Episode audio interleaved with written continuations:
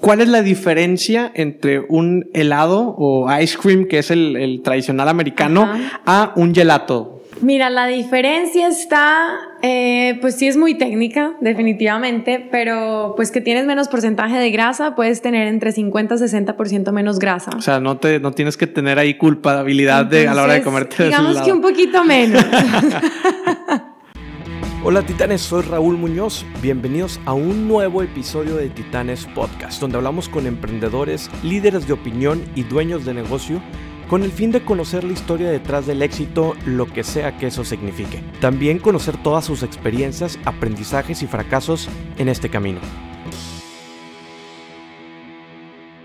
En este episodio hablamos con Sofía Vélez, fundadora de Lulo Gelato, que a partir de un gusto personal desarrolló una marca a través del gelato. En este episodio platicamos de su experiencia en el extranjero, de las diferencias entre un helado normal y un gelato, también de cómo determinar el costo de tu producto, de su proceso creativo para desarrollar las recetas y de cómo los clientes han sido una pieza fundamental para la transformación de su negocio.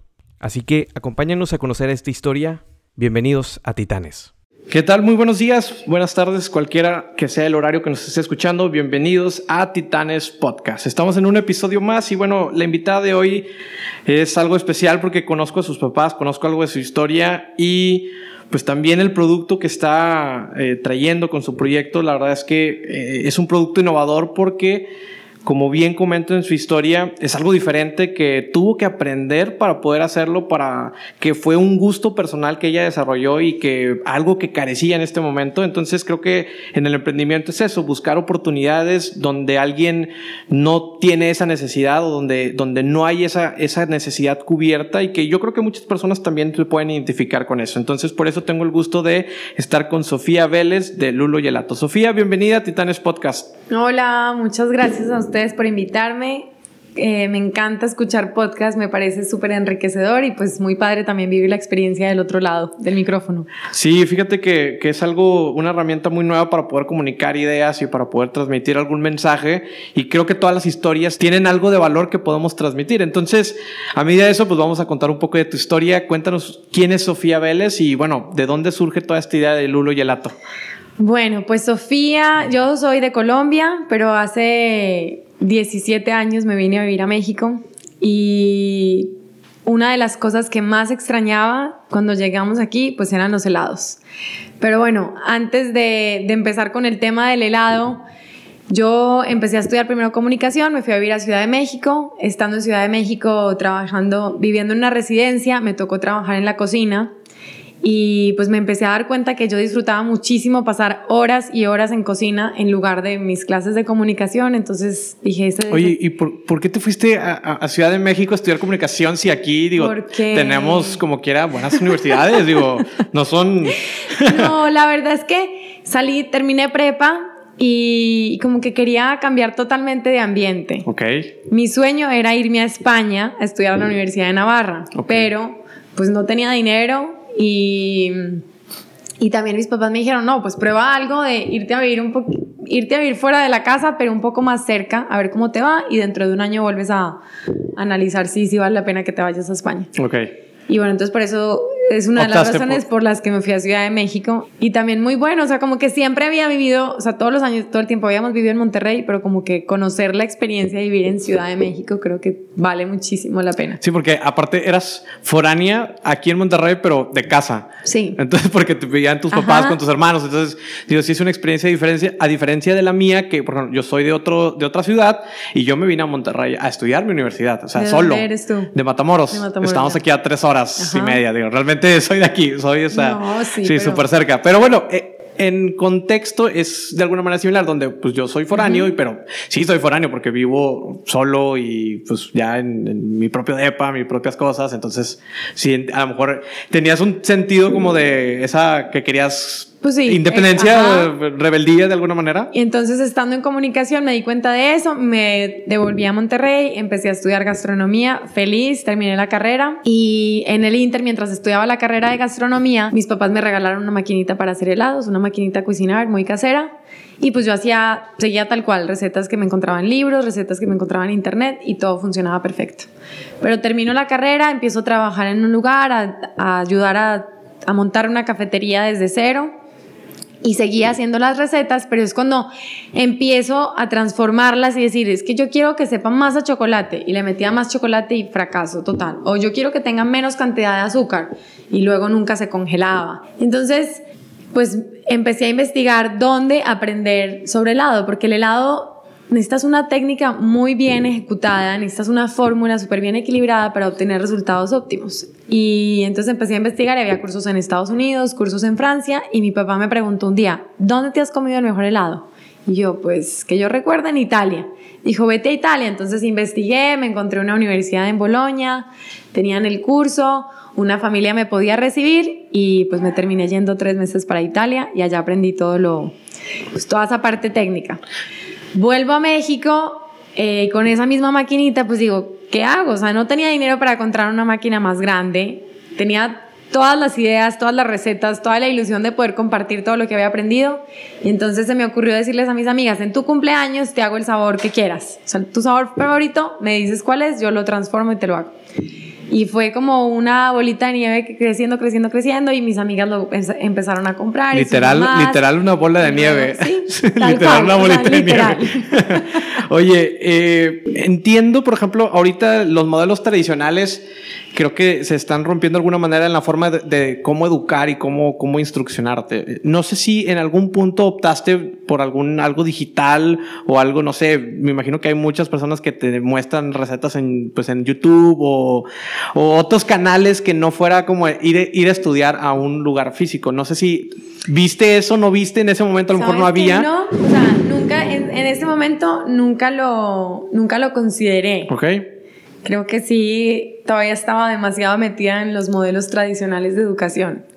Y, y pues también como que me llamaba mucho la atención ir a vivir la experiencia a otro país. Claro, no, pues vivir. eso no solamente te enriqueces de que te van a dar una cantidad de recetas y muchos conocimientos, sino pues toda la experiencia en general.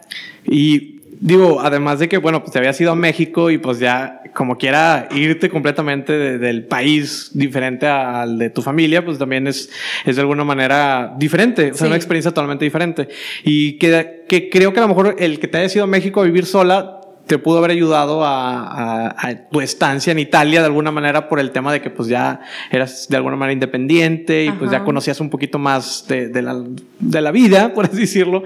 Entonces te vas a Italia, mira qué loco, o sea, imagínate que de repente quieres estudiar eh, algo de, no sé, la geología de las piedras y que te encuentras un curso de, de eso, ¿no? Como el tema del gelato, de que, oye, pues sí, evidentemente eh, de las oportunidades que he tenido he, he sido a, a Italia y sí, definitivamente los, los gelatos de allá son de otra, otro mundo y que pues sí los ves su estructura, su sabor, su composición y son completamente diferentes a lo que estamos acostumbrados aquí. Sí.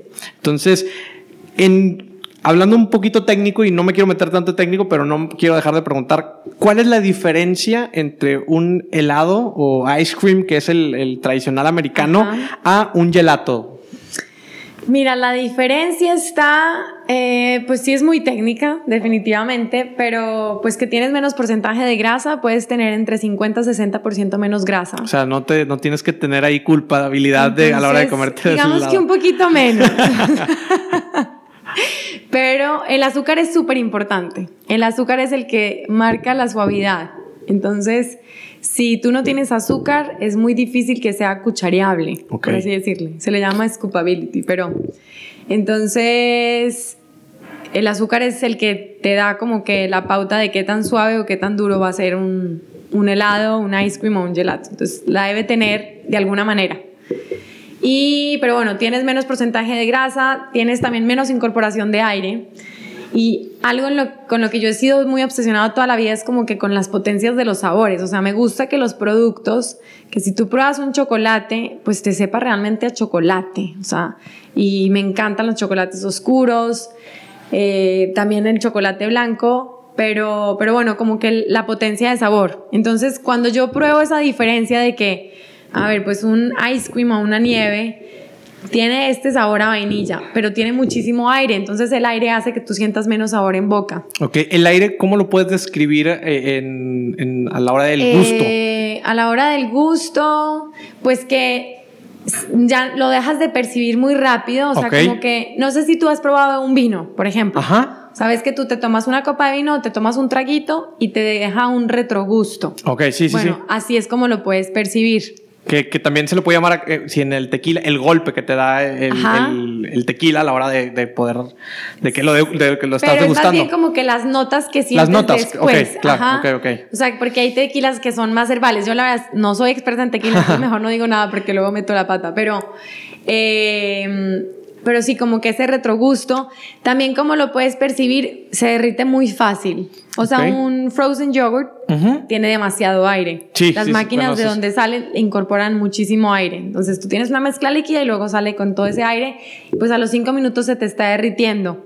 Entonces, el que tú tengas un cono y que lo puedas disfrutar cinco, seis, o tengas un medio litro y que lo puedas tener afuera y no se te derrite inmediatamente, pues más o menos te indica qué tanto aire o que tampoco aire tiene. Que fíjate, a diferencia que yo hubiera pensado que es, es porque no está completamente congelado, a diferencia que tuviera mucho aire, fíjate, y qué, interesante que, que, el aire sea un componente muy importante en la hora de... Pues es que se vuelve un ingrediente y también lo necesitas, o sea, un, nadie podría decir, ah, yo hago un helado con 0% de aire, no. O sea, que lo hagas al vacío. Sí, no, porque necesitas el aire, el aire también te ayuda a darle suavidad, a darle estructura, a que, pues a que tenga ese volumen, o sea, y como que y el volumen lo notas cuando haces una bolita.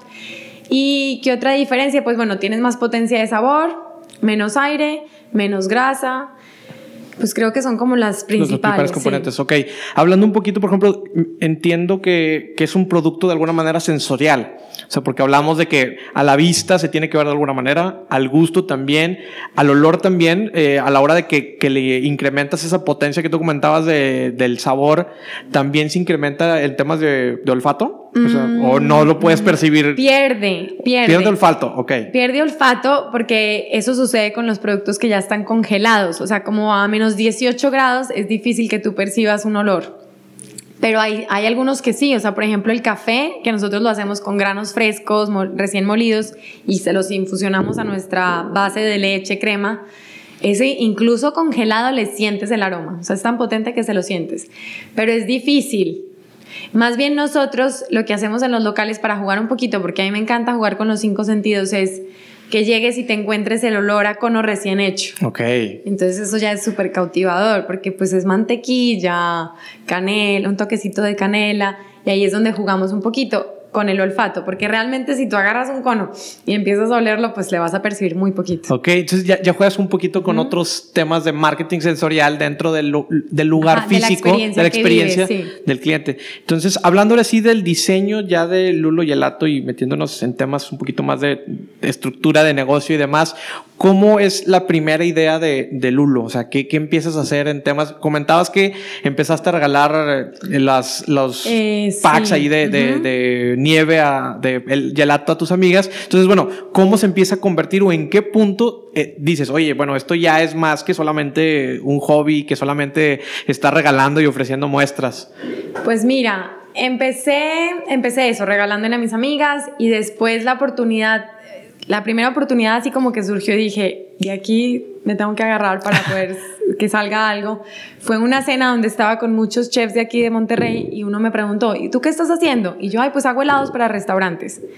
Eh, ¿Cómo que helados para restaurantes? Y yo, sí, pues te puedo crear sabores, o sea, como que el, el sabor que quieras o el sabor que necesites para el tipo de postres específicos que manejas. Y de ahí pues salió el primer cliente de restaurante que fue la México y desarrollamos un sabor que es maracuyá guanábana, que todavía existe, desarrollamos también el de glorias. Oye, y perdona que te interrumpa, pero ¿ya tenías ese servicio? No, claro que no, pero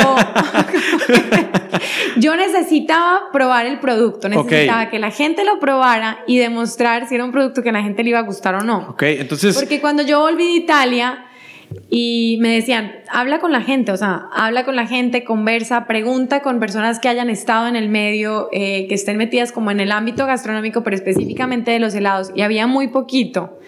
Entonces, a los pocos que les pregunté me decían, es muy difícil, o sea, como que es difícil, unos otros que incluso me desanimaron completamente y me dijeron, la gente aquí no le gusta el gelato, no va a pagar por un gelato de buena calidad, vas a ver que vas a terminar haciendo algo industrial. Entonces, claro, yo salía de eso y salía súper desanimada. Pero yo decía, ya fui a Italia, aprendí y lo que aprendí es espectacular, o sea, claro que va a gustar pero no, no tenía tampoco dinero como para invertir y decir, ah, listo, ya, monto una planta, empiezo a producir, ponemos un local y... y todo, todo Entonces, como que, pues se me ocurrió ese día en esa cena, sí, les voy a decir que yo hago ese servicio, o sea, presto ese servicio y a ver qué, ¿Qué sale? porque salió un cliente. Porque el contexto te daba para eso. O sea, al final de cuentas estabas en una cena donde había diferentes restaurantes o restauranteros o chef y demás. Entonces, pues de alguna manera tenías como ese diferenciador de los demás donde, ah, bueno, pues yo hago este producto. Entonces, pues alguno de ellos tiene que decir, ah, bueno, vente, lo vemos. Entonces creo que es una oportunidad que, que tú observaste. Es que sí era una oportunidad muy grande porque aquí lo que había, que ofrecían directamente a restaurantes era muy, muy poquito y no había nada personalizado. Entonces yo dije, voy a personalizar. O sea, como que en un principio mi propuesta de valor para los restaurantes era, yo te personalizo de acuerdo a tu menú. O sea, si tú necesitas un sabor a parmesano con higo, yo tengo la capacidad de hacértelo porque pues podía hacer desde un litro. Y, y ya, entonces como que por ahí fue por donde empecé. Y los restaurantes nos dieron pues eso, como esa no tanta visibilidad, porque la verdad es que tú ibas a un restaurante y no te enterabas que te estabas comiendo un gelato, de lulo pero, pero sí como me abrieron ese camino para poder empezar a darnos a conocer. Sí, porque al final de cuentas tú ya podías ofrecer con ese, ese prueba social de, oye, mira, bueno, el, el, gelato que saca, yo lo produzco, entonces de alguna manera como que la gente pues que quisiera contratarte o que quisiera hacerte un pedido, podía ir ahí y constatar que efectivamente pues era el sabor y que etcétera y que ya podía contratarte de alguna manera. Claro. Oye, y bueno, ¿Cómo le pones precio a algo que ni siquiera tenías visualizado? O sea, un servicio, costos que ni siquiera habías producido en esa cantidad. Entonces, ¿cómo empieza la primera, el primer ya tablaje de decir, oye, pues me sale tanto, le cobro tanto? O sea, ¿cómo, cómo es ese proceso? Pues mira, un poco con lo que aprendí de costeo en la universidad, o sea, en carrera y otro poquito también como que comparando con el mercado. Entonces te sirvió de alguna manera lo que habías aprendido en tu carrera de comunicación. Sí, pero creo que ha sido mi talón de Aquiles siempre, o sea, y he cometido muchos errores en ese sentido. Eh, Todavía hace dos años eh, costeaba cosas y decía, Dios mío, estaba costeando al o sea, tal cual, lo estaba vendiendo al costo o lo estaba vendiendo por debajo. No, no, no, fatal. Pero bueno, creo que ahí también ya entra cuando puedes contratar, pues contrata gente que, que te complemente y que sea muchísimo mejor en esas cosas en donde tú fallas. Y, y pues ya, eso es lo que he empezado a hacer porque la verdad es que no es lo mío, pero bueno, entonces yo llegué y saqué como un costo y después dije, no, pues lo podríamos vender en tanto. Creo que en ese momento vendíamos un, un litro en 70 pesos o 80 pesos, una cosa así. Pero en el mercado lo que había, pues estaba más o menos a ese precio. O costaban 60 o costaban 90 y pico. Entonces yo dije, bueno, pues algo intermedio, ok, 80. Y así fue como empecé. Pero yo creo que, o sea, si se pudiera dar un consejo sería, no, o sea, lo tienes que hacer súper, o sea, costear muchísimo mejor. Y, y si no sabes cómo hacerlo, pues pedir ayuda. Ok, ¿cómo le das un valor a un producto que de alguna manera es tu bebé, o sea, que de alguna manera tú lo haces, o sea, ¿cómo le das ese valor diferente? Porque hay muchas creencias de que, oye, no, pues ajustate al mercado y el mercado te va a decir cuál es el valor de tu producto, pero tú cuando estás dentro de un negocio, tú crees que tu producto o vale más o vale menos, o sea, dependiendo cómo también cuánto te estima tengas, cuánto, eh, no sé, flujo tengas o cuánta necesidad tengas. Entonces, ¿Cuál sería el consejo de cómo le das ese valor al producto? Ahorita mencionaste un consejo, pero bueno, ya pensando de que Pues- qué tanto, qué tanto le das valor a, a las cosas que tú haces y que también, porque tampoco es, es regalar el, el trabajo. Entonces, ¿cómo, ¿cómo determinas ese valor? Pues yo creo que la, la, la aceptación de los clientes, la aceptación que va teniendo tu producto, te va dando mucha confianza. Y creo que la confianza es súper importante a la hora de ponerle un precio a tu producto. Porque al principio a mí me pasaba eso, o sea, como que yo no, yo no tenía, sí, sí, sí me gustaba, pero me faltaba confianza en que así como a mí me gustaba, así le iba a gustar al resto de las personas, o así lo iba a gustar a un chef, dueño de restaurante. Y entonces, pues por eso como que lo costeaba incluso más barato que la marca más cara de acá, porque decía, no, pues es que me, o sea, con el primero que me van a comparar es con ese, pero que digan, bueno, está súper bueno, pero es más barato. Y no, entonces como que si tú estás convencido y tienes la confianza de que estás haciendo un producto premium, que estás utilizando, y además nosotros somos muy transparentes con los ingredientes que utilizamos, puedes entrar a nuestra cocina y ver todo lo que usamos, no tenemos nada raro, pero pues parte de esa transparencia, transparencia es mostrarte, esto es lo que yo uso y por eso te estoy cobrando esto. O sea, hoy en día un medio litro nuestro cuesta 135 y está por encima de cualquier otra marca, porque estoy convencida de que nuestro producto está por encima de cualquier otra marca. O sea, que no hay nadie en este momento que le está compitiendo en calidad, en propuesta de valor, en tipo de sabores exclusivos que tenemos. Pero eso me lo han dado pues siete años de estar picando, picando, picando y dándole. Al principio no tenía esa confianza, entonces por eso le tiraba para abajo. Y que no necesitas justificar, ¿eh? También. No, sí. O sea, al final de cuentas, eh, el cliente debe. O sea, nosotros, bueno, sí tenemos el trabajo de hacérselo saber al cliente, pero también no podemos justificar todo, o sea, no podemos justificar, oye, te estoy subiendo un peso porque fíjate que esto, esto, esto, esto, la inflación, tuve este problema, o sea, también sería, Sí, no. sería un tema muy de, oye, pues, de ir y venir con el cliente, de que qué hacemos, etcétera. Entonces, pero sí, si tienes esa confianza, creo que como bien comentas de que tu producto realmente es, es el precio que, que tú estás poniendo y es lo que vale, pues que te quedes ese producto, porque también sería muy fácil de que te vayas alto, con un precio alto, sabiendo que te lo van a bajar y que tú todavía puedes bajarte un poquito más. Entonces ahí estás jugando pues como que a, oye, pues entonces no vales eso. Ah, sí, y bueno, yo también creo que es, o sea, tiene que ser algo justo. Tampoco le puedes tirar, ay, quiero, quiero que cueste 200 pesos. Sí, no, pues tampoco, también, también No, tiene o que sea, ser algo... Tampoco te puedes salir como de las ligas porque pues tampoco tiene sentido, no vas a vender dos. No se trata de eso. Y con los restaurantes, que es un poquito más complicado porque ellos están buscando pues precio. O sea, obviamente quieren calidad, pero pues siempre está el tema de precio, precio, precio, porque tienen que cuidar sus costos. Entonces, pues también un poco fue decir, bueno, ¿con qué restaurantes sí trabajamos y con cuáles no? O sea, ¿cuál sí está dispuesto a pagar nuestro producto sabiendo que tiene esa garantía de calidad? Porque pues también eso, eso sí se ha convertido un poco hoy en día. O sea, si tú ya vas a un Sonora o vas a algún restaurante donde venden nuestro producto, pues sabes que puedes pedir el postre y va a estar acompañado por un gelato increíble. Entonces como que sí, sí lo voy a pedir porque sé que tiene esa garantía de calidad Lulo. Sí, no, y comentaste ahorita también un punto bien importante donde ah, tiene que llegar un punto que, bueno, en este caso no sé si fueron cinco años, seis años o ya los siete años, donde ya tú eliges al cliente, o sea, tú ya eliges con la persona que quieres trabajar porque sabes que esa persona les- le está dando el valor que tú quieres, porque también pudieras decir, oye, es que llega un cliente pero quiere pagar menos, pero tengo la necesidad de vender, pues se lo ofrezco, se lo doy Ajá. a eso. Y si no quieres perder tu esencia, pues no puedes bajar tus, tu, tu misma calidad de, de Claro, productos no. y todo. Entonces, creo que es, eh, es un juego eh, interesante hoy en día para los negocios y un reto donde el valor que tú pongas esté determinado en función a lo que tú crees que vales, pero también buscando el punto justo donde eh, esto es realmente Que lo lo que, paguen, que los claro. clientes quieren pagar. Porque también, como tú decías, puedes irte, oye, pues 200, 300 pesos de litro, pero no hay mercado para 200 Ajá, o 300 sí. pesos de litro. A lo mejor hay un nicho en un restaurante o en un cierto sector, grupo, con que le pongas, no sé, oro o que le pongas algo de, de- de cosas brillantes a, Sí. a la nieve y que lo pueda valer, o que el frasco, el contenedor sea de cristal cortado y a lo mejor, pero son pocos los casos donde productos premium tienen ese como destacarse por precio en, en, en, el, en el, mundo. O sea, entonces creo que es muy importante eso que comentas en cuanto a, al valor. Hablando un poco de la personalización de los productos, que hoy en día creo que también es algo muy importante que, que de alguna manera tú ofrezcas ese servicio personalizado a los clientes o que, que tienen esos pedidos. Entonces, ¿cuál ha sido la fórmula, receta más loca que hayas hecho y que de alguna manera eh, me imagino que también eso trajo eh, de alguna manera esos problemas buenos de que, bueno, ¿cómo voy a hacer para hacer esta receta? A ver, ¿qué recetas locas hemos hecho?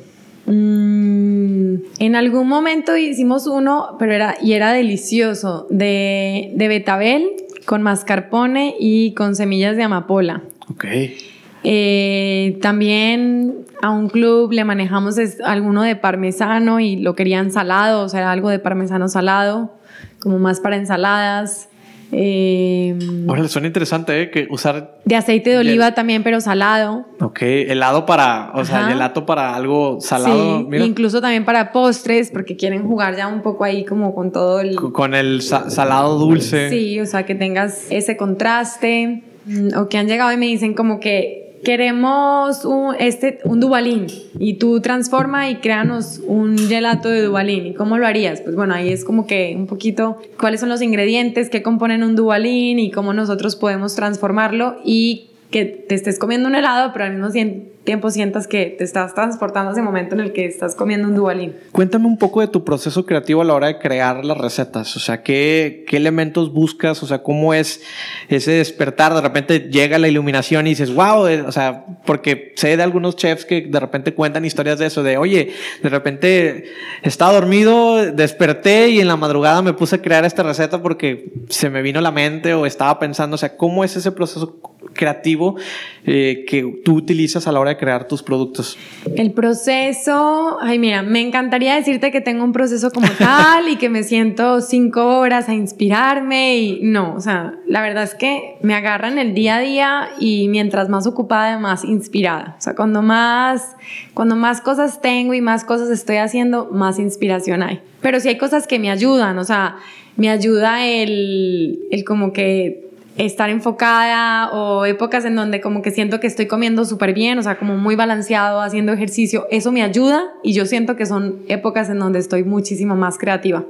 ¿Qué me inspira a mí? Pues me inspiran muchas cosas. Me inspiran las temporadas, o sea, como que me inspiro en las temporadas del año, en qué está sucediendo en cada temporada. Pues en invierno, ¿qué? Pues quieres momentos mucho más reconfortantes, eh, son situaciones más familiares, más de estar en casa, una cobija, eh, la primavera me fascina porque pues empiezan a salir las flores, me encanta olerlas, o sea, de que salir a caminar, por ejemplo, en Chipinque y vas por Chipinque y voy oliendo las plantas, voy oliendo una flor de, de azahar, de las naranjas. Eh, entonces como que cada temporada tiene sus cosas y me voy inspirando en eso. Y luego trato de como que buscar un recuerdo en mí, o sea, algo de mi infancia o algo de algún viaje o algo de una comida, de un momento especial. Entonces como que trato de unir todos estos factores y de ahí van surgiendo sabores. La verdad es que a mí se me ocurren sabores, o sea, no diario, pero sí podría diario. Okay. Si me dejara llevar, o sea, todos los días, todos los días estaríamos cambiando sabores en Lulo. Pero, pero no se puede porque también está el factor de, de, que es un negocio y de que hay gente que está, pues está antojada de algo o que ya probó un sabor y se enamoró de ese sabor y quiere volver a Lulo tres, cuatro, cinco veces y quiere encontrar el mismo sabor de la misma forma. Entonces como que hay que saber eh, equilibrar ambas cosas, o sea, tanto el lado creativo como el lado de, no, a ver, o sea, tienes clientes que dependen de, no es que dependan de mí, sino como que, pues sí, o sea, quieren llegar a tu negocio y se quieren encontrar con ese producto que probaron hace un mes. Y, que sepa igual. Igual. Ok, entonces, ¿cómo haces ese balance entre la parte creativa de, de, innovación, de creación y de explotar todo lo que, lo que de repente se te viene así a mente en ideas y todo, con la parte de, oye, pues esto es tu negocio y es rentabilidad y etcétera? ¿Cómo, cómo, cómo llevas ese balance a cabo? Pues hoy en día el seguir trabajando con los restaurantes me ayuda mucho en esa parte creativa porque pues es llegar con un nuevo restaurante y, y justo quieren eso, o sea, quieren algo totalmente diferente algo nuevo, entonces me permite crear. Y luego también por eso, desde mayo del año pasado que abrimos el segundo local, dijimos, bueno, vamos a lanzar un sabor al mes. Entonces todos los meses tratamos de lanzar un sabor diferente y pues un poco es en base a eso, en base a la temporada. O sea, los sabores que lanzamos, por ejemplo, en invierno son sabores muchísimo más eh, iguales y más dulces, pero, pero justo queremos que te generen como esa, ese confort de que me estoy comiendo esto a pesar de que está haciendo frío afuera, versus los que se hacen en verano, que son mucho más frescos, más ligeros, pues porque estamos a 40 grados. Entonces, los sabores del mes me permiten eso, o sea, jugar y, pues tener como una creación nueva todos los meses. Es, un escape, al final de cuentas creo que es una manera de escapar de si lo queremos ver como de la rutina, donde pues de alguna manera tienes muchas ideas en la cabeza y creo que es indispensable que todas esas ideas las plasmes en, en, acción, porque eso te permite también liberar un poco tu mente y que nuevas ideas puedan llegar a, a, a tu mente y que, que, surjan otro tipo de catarsis o etcétera, de creaciones. Entonces, por eso sí se recomienda mucho ese tema de, de buscar espacios, buscar proyectos donde puedas llevar a cabo esa creatividad sin perder la parte del negocio y la parte, pues que obviamente la experiencia que los clientes ya tienen de ese y que se pueda perder por cambiar cada vez de sabor, que también sería un poco ineficiente eh, en temas de producción y de, operativa. Es muy complejo. Es muy complejo. Pero, o hacer colaboraciones hacer también colaboraciones. está increíble, o sea, hacer colaboraciones con marcas como las que hemos hecho, no sé, con M de Maní o con Boca Negra. Eh, con Ana Tere Canales, como que buscar también cosas que se salgan completamente de, de nuestro ámbito, o sea, buscar algo que tenga que ver es con arte. Y, pues eso sí que es otro proceso totalmente diferente, pero está increíble. Comentabas algo de que buscabas recrear como momentos en, en tu niñez, en tu historia, de, de, alguna manera para poder transformarlos en alguna receta. Creo que es un proceso que la mayoría de los artistas tenemos donde de alguna manera inyectamos algo de nuestra esencia en nuestras obras, en nuestras creaciones. Entonces, de alguna manera, dentro de tus sabores hay historias tuyas que, que has recreado y que has permeado. Sí, totalmente. O sea, desde, desde ahora tenemos uno, el de pan de calabaza con pepitas y chocolate y es una, está hecho en una base de aceite de oliva. O sea, es un gelato de aceite de oliva, tiene trocitos de pan de calabaza y trocitos de chocolate y pepitas tostadas. Pero es un sabor que surgió porque en un viaje a California con mi esposo, creo que cuando estábamos celebrando nuestro primer año de casados y estuvimos en Santa Mónica en un, en un restaurante que se llama Yelina, pero Yelina tiene como un hermanito menor y tiene como un bistro así afuera en la calle, muy sencillo, y ahí probé algo y fue un sabor que se me quedó grabado, o sea, era algo también como de calabaza, con aceite de oliva, y dije, no, es que yo quiero hacer algo así, o sea, fue un sabor que se me quedó muy marcado. Y pues obviamente era un viaje que tengo muy, o sea, súper bonitos recuerdos con mi esposo. Entonces cuando llegué aquí empecé a hacer pruebas pues fue buscar como que qué tipo de calabaza va mejor, pues qué tipo de calabaza le puede dar mejor textura a un pan, qué tipo de calabaza también se puede sentir más cremosa, entonces como que ya voy transformando. Otro que también tiene historia pues es el de queso de cabra, que además es de los más gustados. Y es porque la primera vez que hice tal cual una prueba de gelato de queso de cabra, inmediatamente lo probé, me supo a lecherita. Y las lecheritas en Colombia son unas latas chiquitas de lechera, o sea, tal cual de la leche condensada. Sí, sí, sí, son las Carnation. Ajá, no, la, tal cual la lechera. La lechera, ok. La que es mucho más ah, espesa. Más espesa. Y mi mamá nos mandaba eso y en el recreo nos tomábamos una lecherita entera.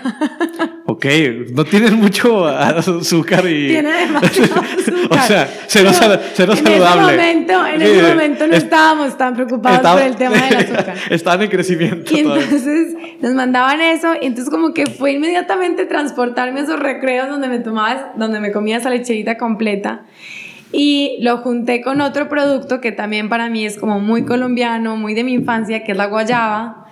Y justo en ese momento había una jalea de guayaba que habíamos traído de algún viaje a Colombia, los juntamos y fue como estrelló, o sea, estalló porque sabe delicioso. Ok, oye, suena como que, como que me imagino que tienes una olla así como de, de esas de, de bruja y un caso y de repente empiezas a echar diferentes eh, elementos de frutas y, etcétera. Pero bueno, me imagino que el proceso no es tal cual. Así es mi cabeza. O sea, yo creo que sí, así como lo pones tú, yo creo que así es mi cabeza. O sea, es como una olla donde se van y luego yo misma las voy mezclando, porque la verdad es que antes de hacer tantas pruebas físicas y con los mismos ingredientes, es mucho de en la cabeza. Yo le digo que tengo memoria gustativa, que mucha gente me dice, eso no existe. Y yo, pues, no sé, yo me acuerdo de los lugares por los sabores que pruebo. Me acuerdo de las situaciones por los sabores que hubo. Entonces... Eh, es, es tema sensorial. Yo también soy muy eh, eh, como en ese, en ese de memorias. tengo esa parte de memoria donde, por ejemplo, fui a una casa y de, repente recuerdo y que, ah, sí, ya sé dónde está, aunque haya mucho tiempo que no haya ido. O sea, como que tengo esa memoria gráfica de, los lugares y, y, también mucho de, de, la música. O sea, soy, me gusta mucho la música. Entonces, muchos momentos de mi vida me recuerda, la, lo recuerdo por, por, temas de música. La música que estaba sonando en ese momento. Exacto, que estaba en ese momento, que también después una muy curioso, pero es, es, sí es cierto. O sea, sí hay, sí hay cosas que te conectan eh, neuronalmente a tu algo, alguna historia y que tienes esos recuerdos. En tu caso, pues puede ser e, ese tema de los olores, los sabores que hayas probado. Y es que ahora que dices lo de conectar, pues es justo o sea, yo creo que hemos como que logrado una clientela tan leal y que ama tanto a nuestro producto porque conectamos con ellos, porque son productos que ya conectaron primero conmigo y, y entonces como que también generamos esa conexión emocional. Sí, es un tema de nostalgia. Al final de cuentas, eh, los productos hoy en día, además de darte el servicio y el valor que, que, tiene, pues te tiene que dar emociones. O sea, todo lo que todo lo que estemos creando, contenido, eh, algún producto, algún servicio, tiene que tener una, una emoción de alguna manera. O sea, de oye, gratitud, servicio, calidad, etcétera. Te tiene que transmitir algo más allá del, del solo producto. Y creo que en temas de, gastronomía, de productos eh, comestibles, pues es te tiene que transportar a eso, al hot dog que comiste cuando tenías tu primer piñatas, a las papitas, a, los, a la paleta Tutsi que te recuerda que se te cayó. Todos tenemos un recuerdo de cuando se nos cae un helado, entonces, y, que, que, que, de alguna manera lo estabas probando, disfrutando y se te cae y es de que chin, o sea, y que te recuerda eso de alguna manera, pues conectas con, ti, con tu niño interior. Porque, digo, creo que el, el helado eh, no es de generacional, o sea, no es como que de niño nada más come, sino creo que nos acompaña en muchas, muchas etapas de la vida. Sí, totalmente. O sea, y también el tipo de sabores que nosotros hacemos, pues justo intentamos eso, conectar con chiquitos y con, o sea, con jóvenes, adultos, viejitos, de todo. Ok. Hablando ahora sí en temas de estrategia de negocio, ¿qué has implementado tú? Ya comentaste algunos eh, durante la charla, que temas de colaboraciones, que temas de sabores únicos, diferentes, temas sensoriales dentro del local. Pero bueno, ¿cuáles han sido las estrategias que has implementado dentro del Lulo y el Lato para llevarlo al, al éxito, cualquiera que sea lo que tú definas como éxito? ¿Cuáles han sido esas estrategias que tú has implementado dentro de tu modelo de negocio? A ver, ¿qué hemos implementado? Pues primero tener como una propuesta de valor bien, bien clara. Ok. Y, y, también tener un propósito, o sea, como un propósito más allá de, pues quiero tener un negocio porque quiero tener un negocio exitoso, no, o sea, yo siempre he hablado de un círculo virtuoso en donde tanto nuestras, nuestro equipo de trabajo como nuestros clientes y nuestros proveedores, pues todos nos veamos beneficiados, si no, no tendría mucho sentido y yo tampoco estaría tan contenta. Entonces, creo que eso, tener la propuesta de valor, tener un propósito más allá de, de, tu producto o, o de que sea solamente un generador de dinero, sino que involucre a las personas.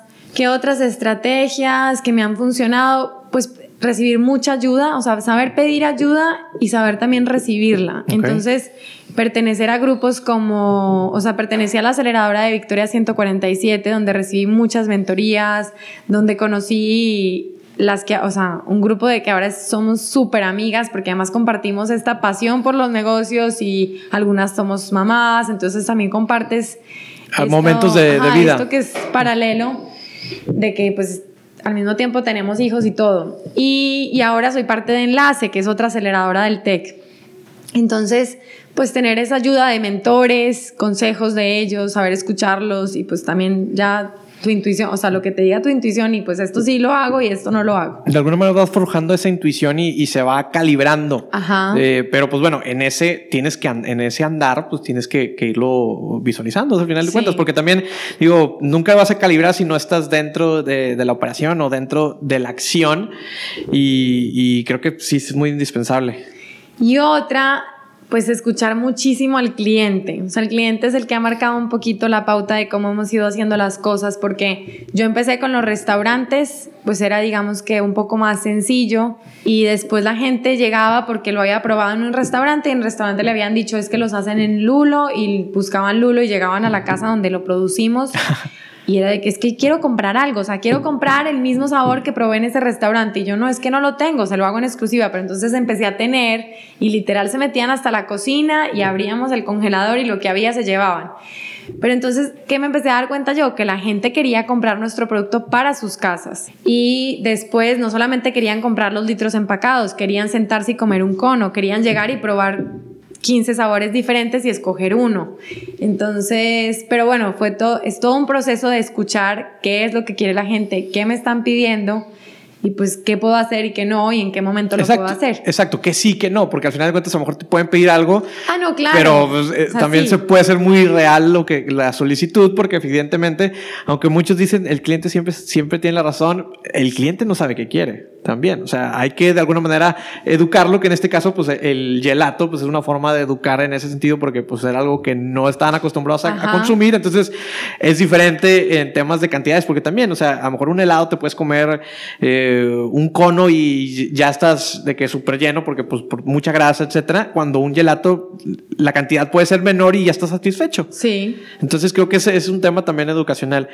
No me gusta hablar de fracasos porque creo que el único fracaso es no haber intentado las cosas, pero platícame de esas estrategias que de alguna manera te hayan fallado y que dijiste, chin, yo creía que era por aquí cuando y le aposté de alguna manera o me fui por ese camino y me, eh, no, o sea, falló y tuve que cambiar, etcétera. Entonces platícame un- alguna anécdota que tengas de, pues. de algo de, de algo por el estilo. El primero fue eh, un evento masivo muy, muy grande, cuando yo creo que tenía meses de estar operando. Y, mm, y entonces como que fueron muchos errores. O sea, primero pues fue apostarle demasiado a un solo evento.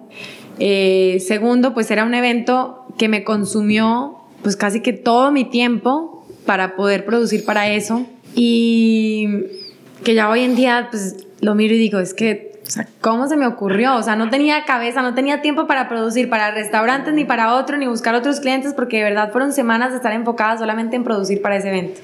Y luego pues llegó el día del evento y resulta que el público pues sí, era muy masivo, pero no era el público que iba a comprar mi producto, o sea, porque era un público que no iba a pagar el precio de lo que costaba. Ahí me acuerdo que lo empacamos en, en vasitos para que fuera muchísimo más rápido, porque nos imaginábamos que íbamos a vender tanto. Ok. Que dijimos, no, no, es que no vamos a tener tiempo de estar sirviendo conos. Hay que empacar ya, Ya, ya. vasitos, tenerlos listos para entregar vasito, cucharita, vasito, cucharita.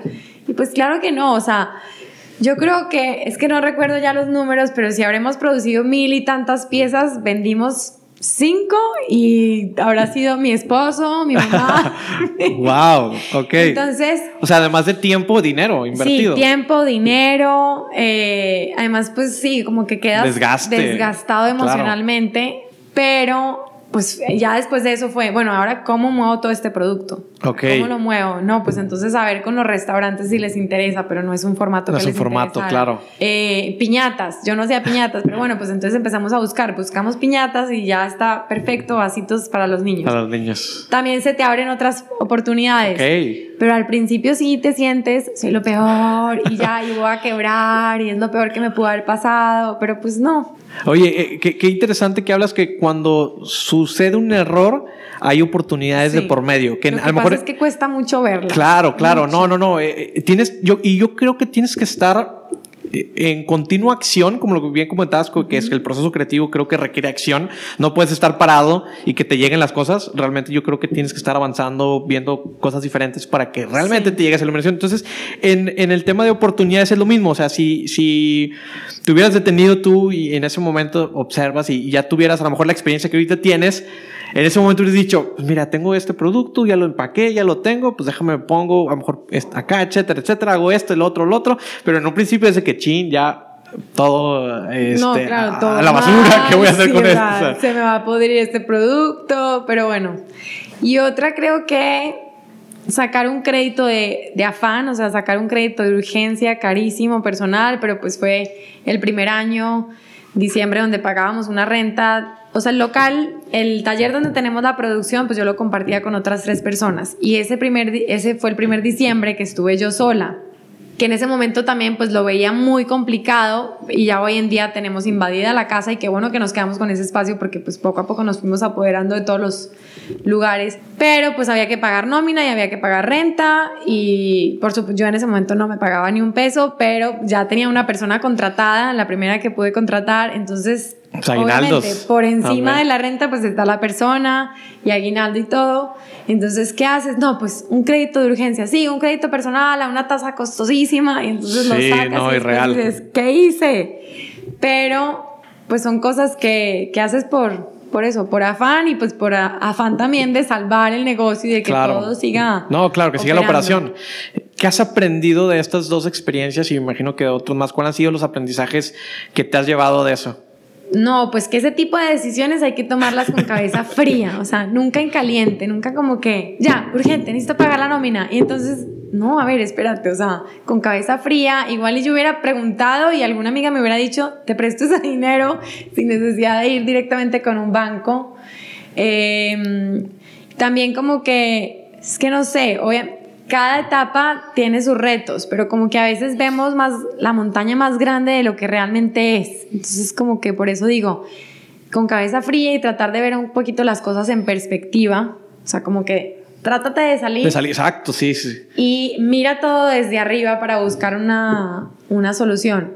Y luego, pues, con el tipo de evento, o sea, ese evento en, el primer, en ese evento que participamos, que resultó ser un fracaso total, pues ya lo que hemos aprendido es analizar bien los eventos y ver la rentabilidad por encima de muchas otras cosas. Porque, pues, no solamente es participar, no solo es estar, no solo es producir, no. O sea, a ver, es un evento que nos va a dejar, no nos va a dejar, igual no te deja, pero sí sirve para marketing. o sea, como Exacto, que, sí, ver- ¿Cuál es el objetivo? Y pues hay eventos donde, o sea, no tienes que estar en todas partes, no le tienes que vender a todo el mundo, pero pues eso se aprende a trancazos. Exacto. Como que al principio le quieres apuntar a todo y quieres que todo el Quieres mundo te disparar en compre, todos lados ajá, y- y- quieres estar en todos los canales. No. No, no, no, no. no, no es así. No, creo que, creo que me llevo de la conversación que hay que empezar con lo que tienes. Tú en ese momento empezaste con tu, con tu pequeña batidor. ¿Todavía la tienes? Sí, esa maquinita todavía sí. La tienes, la todavía tienes- ya la tienes en, vitrina. en no. vitrina. yo creo que son de las Debería. cosas. Deberías. O sea, son de las cosas que yo creo que, que te vas quedando y que de alguna manera, pues no, no, no que le pongas el valor a eso, pero de alguna manera tiene ese valor sentimental que, que muchas veces necesitamos cuando ya estemos muy arriba y todo, pues recordar que hay algo con lo que empezamos y que Ajá. no era perfecto y que no era como lo que está hoy en día y que tampoco es el producto hoy en día o el servicio hoy en día como lo quisieras tener a lo mejor. O sea, a lo mejor eh, eh, hoy en día el proyecto que tienes de Lulo, eh, tal vez todavía hay mucho camino por delante. No, Entonces, mucho, por supuesto. pero es, es, creo que es muy bueno recordar de dónde vienes, este, el valor de la familia que tienes, que creo que destaco también una parte tuya, que tienes ese apoyo de, de, de tus papás, como, como te comentaba, que tengo el gusto de conocerlos, tus hermanos, que bueno, son infinitos. pero, Son siete, los son siete, pero, pero bueno, creo que, creo que esa parte es súper valiosa porque es algo que, que no, a lo mejor no todas las personas tienen y que de alguna manera tiene esa forma de, de, de poder anclarte a, a tu realidad y Sí. a, a tu familia ahora, ya que tienes familia también. Eh, entonces, todos esos elementos te construyen y te suman. Entonces también, ya nada más para terminar, me gustaría, ¿cómo llevas ese balance de familia? Porque, pues digo, eres emprendedora, empresaria, eh, mamá, esposa, hija, hermana. Entonces, ¿cómo haces ese balance familiar? Porque creo que hoy en día eh, necesitamos tener ese balance en familia, en nuestro trabajo, calidad de vida. Entonces, ¿cómo llevas tú ese balance y qué recomendarías para que pues, más personas que están emprendiendo, porque ahora todo, mucha, hay muchas mujeres que, que quieren emprender y que buscan esa, esta opción de, de, de camino, pues qué recomendación le darías para llevar ese balance a cabo y que pues también no te afecte en todo lo demás? que hay que llevarlo día a día, o sea, cada día con lo que va, con lo que viene y con lo que va a llegar. porque- Un día a la vez. Sí, un día a la vez. la verdad. Como mamá es muy difícil planificar porque yo puedo planificar una semana, pero resulta que hoy voy al doctor y mi hijo tiene una infección de oído y al día siguiente no puedo ir a trabajar porque está con no sé cuánto de calentura. Entonces es difícil, aunque claro, no estoy diciendo no, no planees, no, por supuesto que hay que planear y yo siempre trato de tener la semana lo más planeada posible, pero hay que estar dispuesto a cambiar de planes muy rápido. A ser Entonces flexible. hay que ser muy flexible, ajá. Y como emprendedora, o sea, independientemente de si, eres, de si eres mamá o no, como emprendedora hay que ser extremadamente flexible. O sea, pasas de el sábado, por ejemplo, pues me levanté, llegué a Lulo, empezamos una capacitación que llevábamos muchísimo tiempo planeando. Estábamos en plena capacitación y de repente, urgente, tienes que venirte al local de calzada, pasó algo con la vitrina y entonces pues tienes que respirar y decir, todo va a estar bien, pero como que pasas de la tranquilidad absoluta y de que todo está súper bien a que hay una crisis que tienes que atender de inmediato y luego cinco minutos después otra vez todo está perfecto. Entonces sí tienes que ser muy flexible, tratar de, de llevar cada día a la vez, o sea, como poco a poco. Y nada, mira, yo que una vez creo que me lo dijo un, un sacerdote y me encantó. O sea, me decía, paz en la conciencia, alegría en el corazón y trabajo intenso. Ok. O sea, y yo también creo que para terminar dejaría esos, esas tres cositas. Ok, ya nada más para cerrar, si, si hay algo, alguna frase, alguna palabra que te describa y que, por ejemplo, cuando ya no estemos en este mundo, ¿con cuál frase o qué, qué palabra te gustaría que te recordaran? Ay, es que resumirlo en una sola palabra, en una No, sola puede ser frase. alguna frase también. Pero. Ay, pues no sé, yo creo que excelente, excelente esposa y mamá. Ok. Muy bien. Primero la familia antes que el, tra- Sí. que el negocio y el trabajo. Sí, sí. O sea, yo creo que me podría arrepentir de muchas cosas, pero no quisiera arrepentirme de, no haber estado para mis hijos, de no haber estado para mi esposo, o sea, de haberles faltado por haberme enfocado además en, o sea, sí, por haberme enfocado además en el negocio, por sacar adelante un negocio, en lugar de ponerlos a ellos primero como personas. Muy bien. Pues bueno, Sofía, muchas gracias por tu tiempo, por este espacio. Eh, la verdad es que creo que comentamos muchas cosas de mucho valor Sí. y, y que se van a quedar aquí para la posteridad. Y bien, pues agradecerte tu tiempo y agradecer a todos los titanes que nos han eh, llegado a este, hasta este momento del episodio. Nos vemos en el siguiente episodio de Titanes Podcast. Hasta la próxima. Hemos llegado al final del episodio. Muchísimas gracias por llegar hasta este punto. Comparte este episodio, dale suscribir si estás en Apple Podcast y dale seguir si estás en Spotify. También recuerda que puedes compartir directamente en Instagram etiquetándonos arroba titanespodcast. Muchísimas gracias y hasta la próxima.